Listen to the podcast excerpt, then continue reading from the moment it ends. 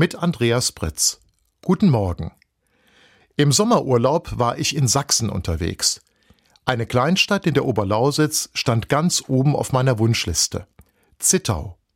Hier wollte ich unbedingt die beiden Fastentücher sehen, für die der Ort im südöstlichsten Zipfel Deutschlands bekannt ist.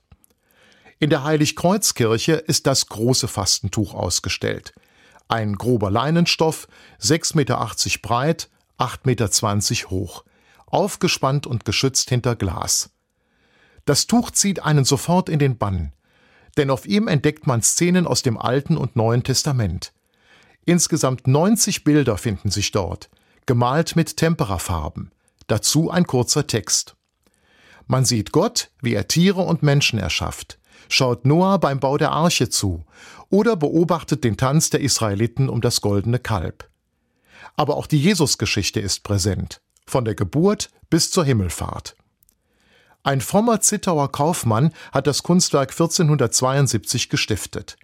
Es sollte, wie damals vielerorts üblich, die Altäre in der Fastenzeit verhüllen, um die Gläubigen neu auf Ostern vorzubereiten.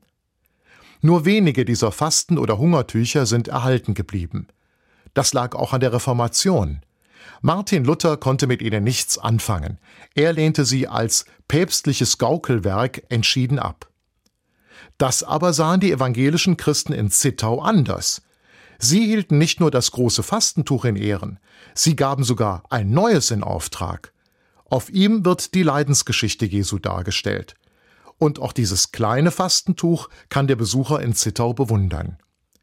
Und so sind die beiden seltenen Kunstwerke auch ein Zeichen für Toleranz und Verständigung zwischen Katholiken und Protestanten geworden. Andreas Britz, Bellheim, Katholische Kirche